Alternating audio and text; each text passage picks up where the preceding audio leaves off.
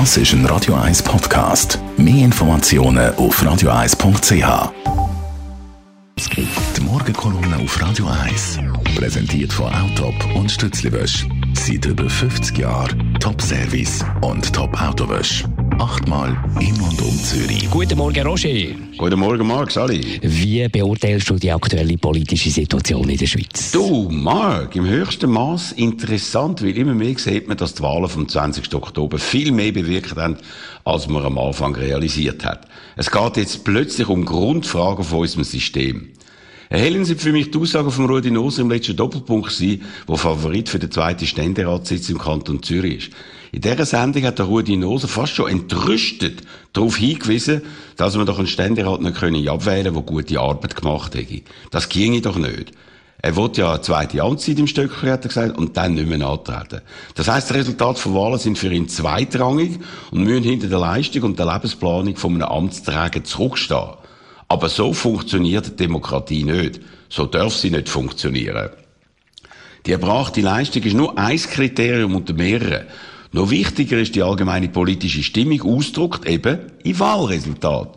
Wenn die aber keine Folgen haben sollen, dann beschädigt man die Demokratie und das Politikinteresse von breiten Kreisen. Und der Rudi Nose hat noch etwas anderes betont, wo mir sauer aufgestoßen ist.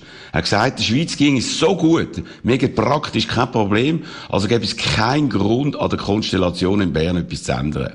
Auch das ist für mich ein Beweis, dass er nicht begriffen hat, was es geschlagen hat. Die grüne Welle, das, das stark bewusste äh, Umweltgefühl wegen der Klimakrise bedeutet doch, dass wir vor gewaltigen Problemen stehen, die gelöst werden müssen und dass das weite Kreis unbedingt jetzt angehen. Der Hinweis vom Rudi Nose, alles ist Paletti, ändert doch nichts, wirkt für mich wie eine Art von Realitätsverweigerung.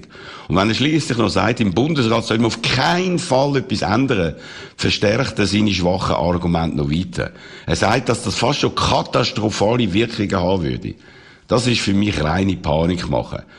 Ein grüner Bundesrat oder eine grüne Bundesrätin würde alles auf den Kopf stellen können, sondern würde das Gewicht ein bisschen verschieben. Mehr geht nicht. Und das wäre sicher besser als eine Minderheitsregierung mit einer Mehrheit von zwei FDPler und zwei von der SVP, die möglichst wenig ändern wollen und im Prinzip auch kein Mandat mehr haben von der Bevölkerung.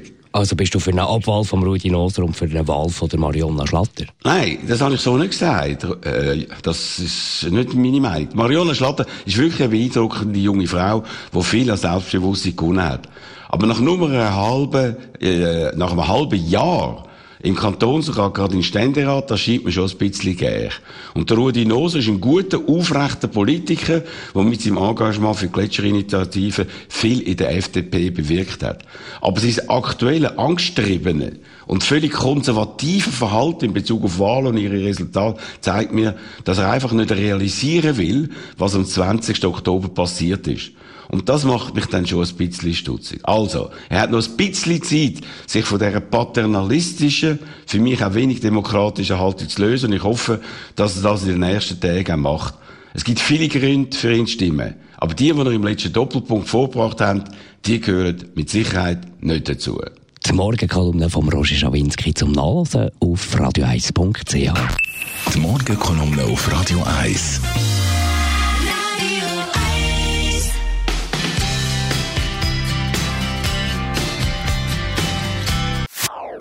Das ist ein Radio 1 Podcast. Mehr Informationen auf radio1.ch.